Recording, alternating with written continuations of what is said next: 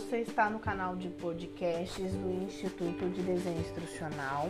Neste episódio, vamos compartilhar contigo dicas e estratégias para você demonstrar o valor real dos seus programas de treinamento.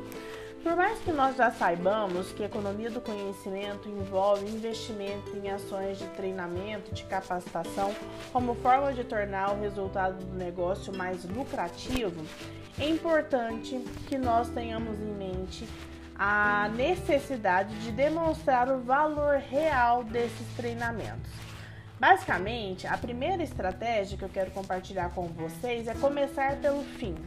Antes de começar a planejar a solução de treinamento, é importante que você identifique de forma clara o problema que precisa ser resolvido.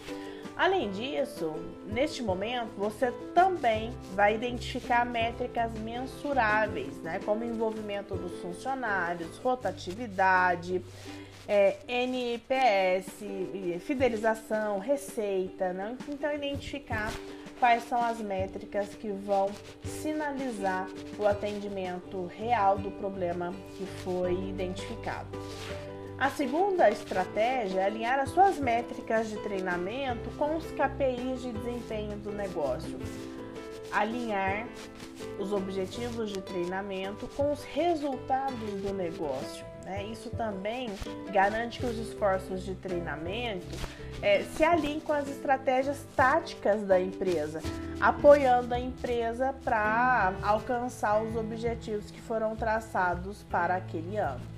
A terceira estratégia significa você escolher métricas de treinamento. Existem muitas possibilidades.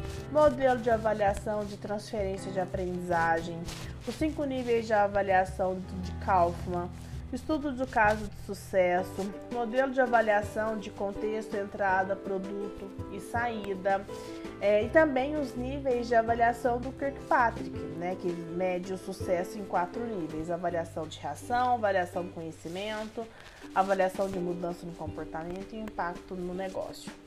Para finalizar, primeira coisa, né? Evite métrica de baixo valor, por exemplo, horas de treinamento, cursos concluídos concluído. Segundo, né? concentre-se em métricas de alto valor, receita, inovação, desempenho, né?